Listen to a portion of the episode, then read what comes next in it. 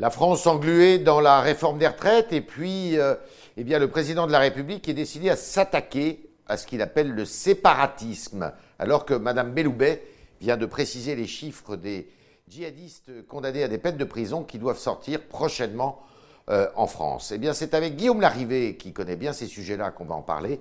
Guillaume Larrivé, qui est député de Lyon et qui est le président d'un petit parti qui s'appelle La France demain.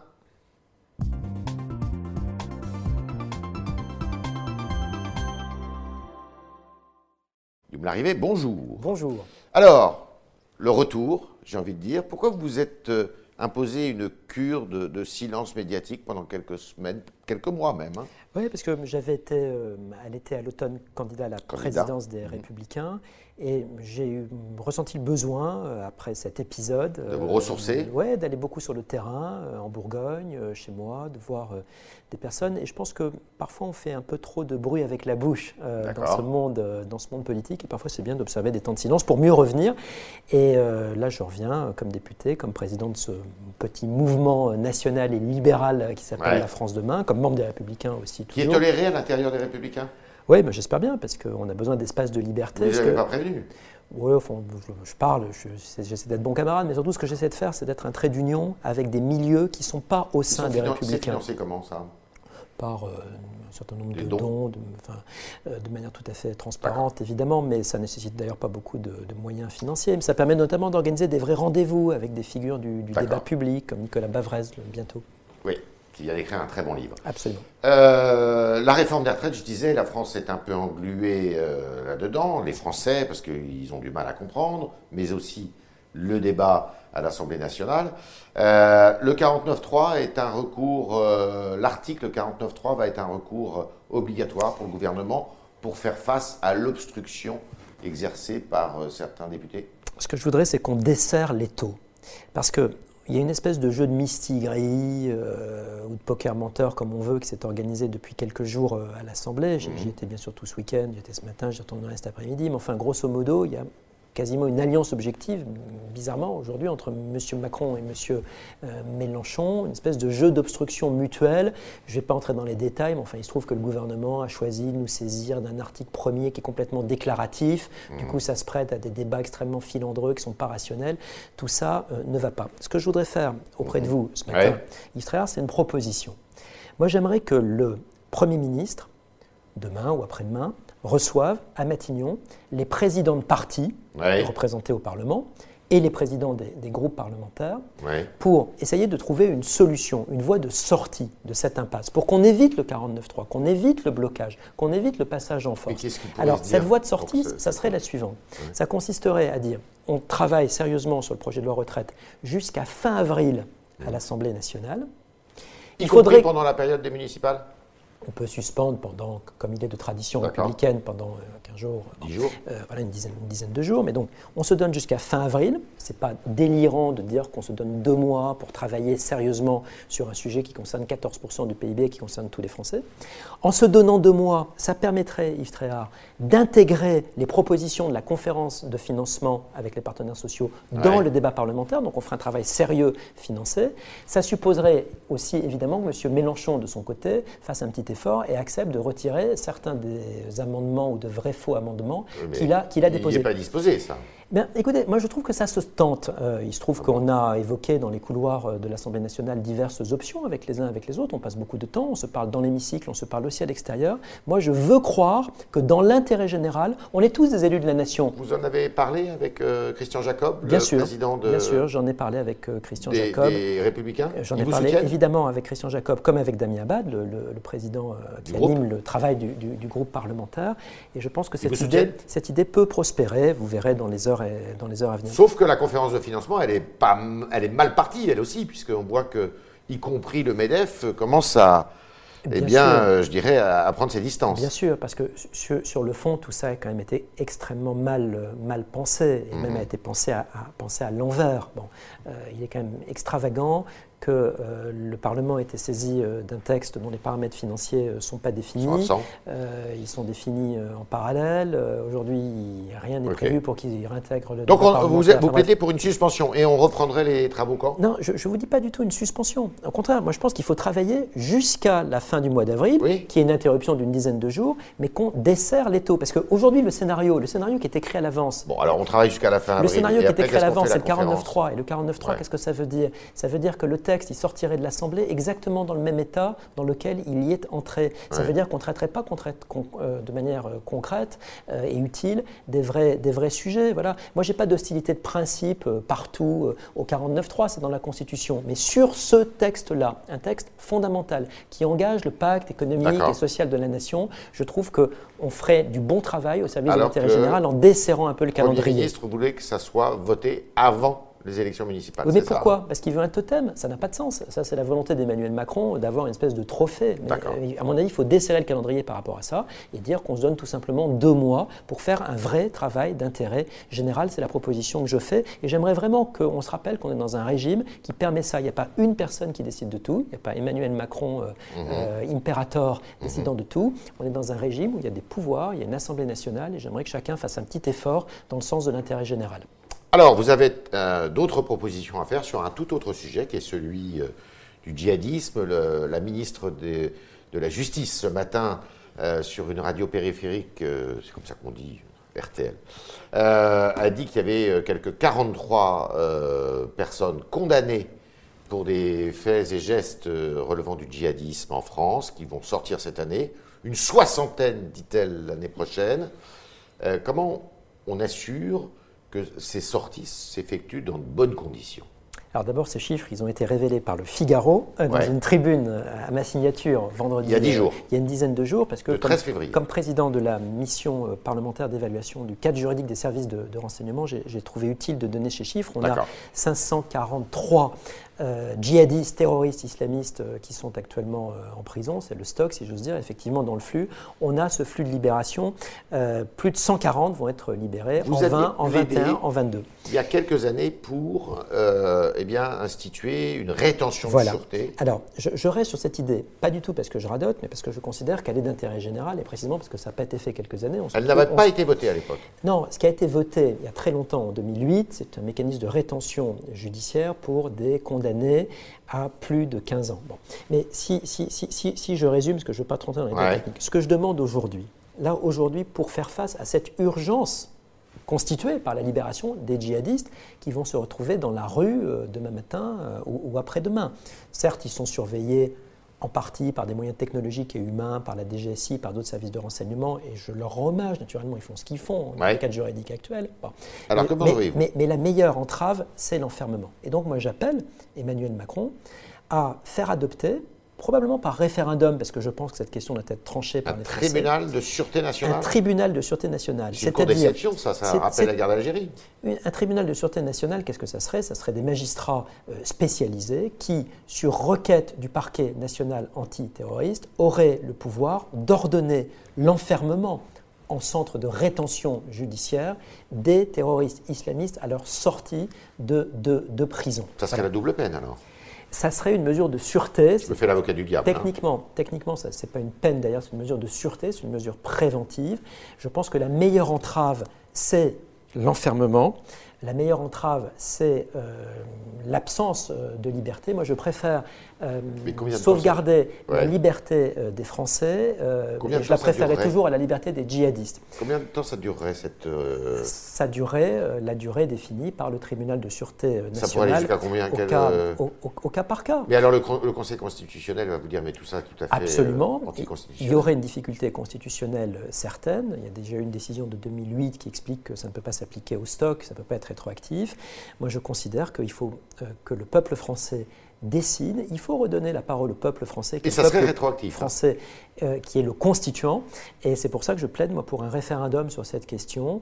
Euh, la jurisprudence du Conseil constitutionnel est ce qu'elle est, mais les Français ont le droit de, ont le droit de décider dans l'intérêt national. Et ça serait rétroactif. C'est important parce que ça, ça s'appliquerait, c'est un point majeur aux personnes un principe, qui sont ici. La non-rétroactivité en matière pénale, notamment, est, un principe. Oui, mais, précisément, on n'est pas. Sacré du droit français. Mais précisément, on n'est pas vraiment en matière pénale. Et Jean-Éric Schuttel, mon mon collègue et ami, ancien secrétaire général du Conseil constitutionnel, serait là, il vous expliquerait la même chose. La décision de 2008 du Conseil constitutionnel est assez contestable, parce qu'on n'est pas vraiment dans la matière pénale. Il ne s'agit pas d'une peine, il s'agit d'une mesure de sûreté.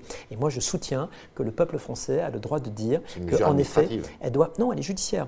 Ça serait décidé par un tribunal de sûreté nationale qui, euh, à titre préventif, dans l'intérêt de la, de la nation, dans l'intérêt de la France et des Français, déciderait d'enfermer en centre de rétention ces djihadistes. Et le libellé de votre euh, référendum serait, lequel Êtes-vous d'accord pour euh, adopter le projet de loi créant un tribunal de sûreté nationale permettant d'ordonner le placement en centre de rétention judiciaire des djihadistes sortant de prison? Ça s'écrit très bien. Il suffit d'écrire un projet de loi. Est-ce que vous l'avez formulé auprès de, du président de la République, de la garde des Sceaux?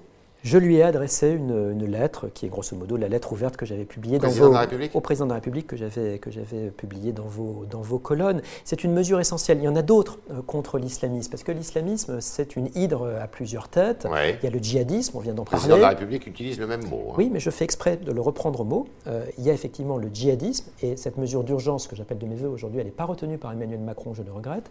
Il y a la question de la séparation, c'est vrai, ça concerne notamment les 40 000 salafistes qui veulent se séparer avec Vous adoptez ce terme de séparatisme J'accepte ce mot, mais ce n'est pas le seul. Il y a aussi une logique de soumission, une logique de conquête islamiste. Le Et vous parlez de 40 000 salafistes en France Oui, c'est un, c'est un sujet, enfin, qui vivent c'est un séparément. C'est un sujet qui m'a été donné par des interlocuteurs euh, spécialisés. 40 000, 40 000 salafistes, 55 000 fréristes, c'est-à-dire ceux qui appartiennent à la mouvance des frères musulmans, qui eux sont dans une autre logique, qui est une logique de conquête, qui est une logique euh, de conquête du, pouvoir, électorale, de soumission. d'une certaine façon. Oui, euh, électorale. vous rappelle Welbeck. Sociale et, une conquête vraiment, vraiment politique. Il faut libérer les territoires occupés par les islamistes. Une des propositions que je fais, moi j'aimerais, si on était à Beauvau aujourd'hui, créer ce que j'appelle les brigades interministérielle de reconquête euh, nationale. Qu'est-ce que ça veut dire concrètement? Ça veut dire le fisc, l'URSSAF, la CAF, le parquet, des vraies opérations coup de poing pour libérer des territoires qui actuellement sont occupés. Autre mesure que je vous propose, je vous le dis à vous, je ne l'ai pas encore dit publiquement euh, à ce stade, euh, j'aimerais qu'on donne aux préfets un droit de veto euh, sur l'ouverture des lieux de culte, et notamment des lieux de culte musulmans. Et je ferai une proposition de loi, euh, j'espère qu'il sera débattu au mois de mai euh, à l'Assemblée nationale sur cette question-là. De même qu'il faut qu'on pas être réservé aux seuls Naturellement, lieux de culte musulmans. Ça serait l'ensemble des associations cultuelles ou des associations gérant des lieux de culte au sens de la loi de 1905 et d'une loi de 1901, naturellement. Même si le, sujet aujourd'hui, c'est évidemment la lutte contre l'islamisme, on doit écrire ça pour que ça s'applique à l'ensemble des cultes. J'aimerais qu'il y ait un droit de veto des préfets. Voilà. S'il y a un problème d'ordre public, on n'ouvre pas une mosquée, on n'ouvre pas un lieu de culte, même si les règles de l'urbanisme sont respectées. Alors, je disais en introduction que le président de la République a commencé à s'attaquer à ces sujets. Il a parlé euh, notamment la semaine dernière euh, depuis l'Est de la France. Il doit faire un nouveau voyage euh, qui a été reporté pour des raisons indépendantes de sa volonté la semaine prochaine. Et puis il doit faire un discours, peut-être après les municipales, sur la question du séparatisme. Est-ce que vous voyez ça? De quel œil voyez-vous ça? Moi, je vois bien que Emmanuel Macron euh, a encore du mal, en fait, alors même qu'il est président de la République même depuis trois ans maintenant, à se saisir vraiment de ces sujets régaliens. Et mmh. j'ai l'impression qu'il égrène ça, il fait une espèce de communication perlée par petites séquences. Ce que j'aimerais vraiment, c'est que de manière beaucoup plus sérieuse et surtout de manière beaucoup plus constante, ces sujets soient traités de manière euh, globale. J'ai évoqué quelques mesures, mais, il y en a d'autres. Euh, il faut qu'on arrive euh, à définir un pouvoir de, de tutelle de l'autorité préfectorale sur certaines collectivités qui aujourd'hui ont passé des deals communautaristes Mmh. Voilà, ça voudrait dire quoi par exemple Ça voudrait dire que euh, le préfet ou le ministre de l'Intérieur reprendrait la main sur l'attribution des logements sociaux dans certains quartiers, euh, reprendrait la main sur tout ce qui est attribution de subventions de politique de la ville. Je pense qu'il faut qu'on soit audacieux. Et le reproche que je fais à Emmanuel Macron depuis déjà bien des années là-dessus, c'est d'être un peu prisonnier de la routine technocratique. Vous voyez, par exemple, quand il dit on va mettre fin au système des imams étrangers, des psalmodieurs oui. du ramadan. Ok, je le dis depuis des années. Il le dit là, tant mieux. Sauf qu'il dit aussi, en même temps, que ça ne s'appliquera qu'en 2024. Voilà, on est en 2020. Mhm. Il y a une urgence nationale anti-islamiste. Il faut qu'on arrête la conquête islamiste. Vous plaidez la rétroactivité alors que ce sont, pour certains d'entre eux, des gens qui sont là. Euh, moyennant des contrats euh, qui durent quelques années. Et il, il serait, vous savez, on, est en politique pour, pour s'attaquer au réel, pas uniquement pour faire des discours intellectuels. Et le réel, c'est l'urgence aujourd'hui. Donc il faut, faut, vraiment faire le job, parce que si on ne le fait pas, les Français, euh, malheureusement, seront atteints dans leur chair et dans leur âme. On est avec euh, Guillaume Larrivée ce matin dans les studios du Figaro et on continue avec vos questions, chers internautes, avec Leslie Souvent de l'Asie.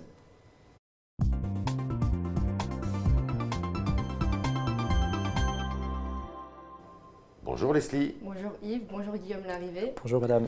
Cathy vous demande sur Twitter, quelles sont les différences euh, avec votre nouveau mouvement euh, La France de demain et ce qui a déjà été fait avec l'UMP, le RPA, etc.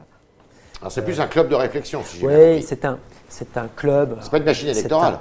Non, mais euh, c'est un mouvement euh, national et libéral. Je reste membre des Républicains, mais euh, je ne suis pas l'adjoint de Christian Jacob. J'ai ma liberté, tant mieux. Voilà, je ne suis pas en conflit avec Christian Jacob et d'autres. On ne va pas refaire des guéguerres d'ego ou d'étiquettes, mais je pense que c'est bien de tracer une ligne. Moi, je suis pour une ligne qui soit une ligne nationale et une ligne de liberté. Voilà, je pense qu'on en a besoin parce que Emmanuel Macron pour moi, est un président post-national euh, qui a beaucoup divisé la nation, euh, qui a beaucoup monté les Français les uns contre les autres. On a besoin de réconcilier les Français entre eux, on a besoin de réconcilier la France avec elle-même. Donc je suis national. Et puis je suis aussi libéral. Ce beau mot de liberté euh, est rarement assumé dans le débat public. Moi, je suis libéral, je suis pour la liberté des Français. Et ça veut dire qu'il faut aussi être assez créatif. Par exemple, je fais une proposition à laquelle je réfléchis en ce moment. Je pense qu'être libéral et national aujourd'hui, par exemple, c'est plaider pour le démantèlement des GAFA. Moi, j'aimerais qu'on porte une initiative pour qu'on démantèle cette espèce d'oligopole invraisemblable de Google, euh, Apple, euh, Facebook, Amazon, pour redonner des libertés aux Français. Alors vous n'êtes pas un social-conservateur, puisque c'est à la mode maintenant En tout cas, avec je ne, suis Boris pas, Johnson. je ne suis pas socialiste, ça, je vous le confirme, et je mets en garde euh, certains amis, Ouais. euh, compagnons euh, au sein des Républicains Contre ou ailleurs, les contre une sorte de sirènes johnsoniennes non, mais en tout cas, il y a sans doute parfois une tentation démagogique dans certains couloirs de LR. Voilà, moi je ne suis pas devenu socialiste ou post-socialiste ou Quels néo-socialiste. sont les députés qui sont avec vous là aujourd'hui?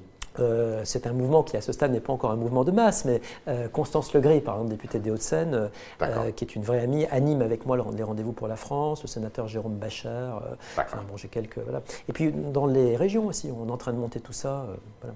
Leslie. Charles, qui est déjà retraité, vous demande sur Facebook que se passera-t-il pour une personne ayant subi sa carrière des débords de santé, l'ayant écarté pendant X années du travail et ayant accumulé des années de chômage Cette personne sera-t-elle victime d'une double peine avec la retraite par points? La difficulté pour répondre à cette question, c'est que le texte tel qu'il existe aujourd'hui est un texte euh, encore à trous, un texte extrêmement flou. Voilà, on disait tout à l'heure avec Yves Tréhard, c'est d'ailleurs ce que je trouve tout à fait scandaleux, euh, on est saisi d'un projet de réforme des retraites qui ne parle pas des questions de financement. Donc ça veut dire que c'est du flanc, pardon de le dire. Mais euh, moi j'aurais voulu voter une réforme des retraites sérieuse. Et d'ailleurs on a fait des propositions euh, euh, allongeant de manière raisonnable, euh, reportant l'âge du départ euh, en retraite départ à raison de l'allongement de l'espérance de vie, avec aussi la prise en compte naturellement de la pénibilité de certaines activités. Bon, voilà. Et pour faire ça, ben, il faut faire ce qu'on dit tout à l'heure, c'est-à-dire desserrer le calendrier, faire un job sérieux à l'Assemblée pendant les deux mois qui viennent, intégrer totalement les paramètres financiers. Et dans ce cas-là, on pourrait répondre de manière concrète à cette personne qui nous interroge. Euh, moi, je trouve révoltant de ne pas pouvoir répondre sérieusement à cette personne parce que les paramètres aujourd'hui sont hyper flous. Euh, je trouve révoltant de ne pas pouvoir lui répondre parce qu'il y a 29 renvois à des ordonnances dans le projet de loi et que les ordonnances, c'est une espèce de chèque en blanc qu'on envoie au gouvernement. Enfin, tout ça n'est pas sérieux. On parle de 14% du PIB et on parle des retraites de toutes les Françaises et de tous les Français. On devrait faire un travail beaucoup plus sérieux. Et j'en veux beaucoup Édouard Philippe, à titre personnel, Alors, qui est un, qui est un pourquoi? garçon sérieux d'habitude, de nous saisir d'un truc qui est à ce point ni fait ni à faire. Confère l'avis du Conseil d'État. Enfin, le gouvernement s'est fait déchiqueter par le Conseil d'État qui, euh, sur Par 30 d'un texte lacunaire. lacunaire. Et puis quand on, quand on regarde en détail, euh, avec la- le style du Conseil, euh, ça veut dire qu'ils ont vraiment trouvé que c'était ni fait ni à faire. Alors Leslie. Alors, après votre visite dans l'usine Fi- Figeac Aéro à Auxerre, Ouais. Barbe réagit. Très beau métier, mais dommage que les métiers manuels ont été dévalorisés et mal payés. Qu'en pensez-vous? Avez-vous Ah, des solutions? Il a super raison. Figeac Aero, c'est une super boîte qui est à Auxerre, euh, qui est un sous-traitant de l'aéronautique. Dans votre circonscription. dans, donc, dans ma, dans ma- dans ma circonscription. Et ce qu'on constate dans cette entreprise comme, comme ailleurs, c'est qu'on manque euh, de tourneurs-fraiseurs. Voilà. De, demain matin, Figeac Aéro peut embaucher une douzaine de tourneurs-fraiseurs, sauf qu'elle ne les trouve pas. Elle ne les trouve pas dans Lyon, elle ne les trouve pas dans les départements autour. Pourquoi?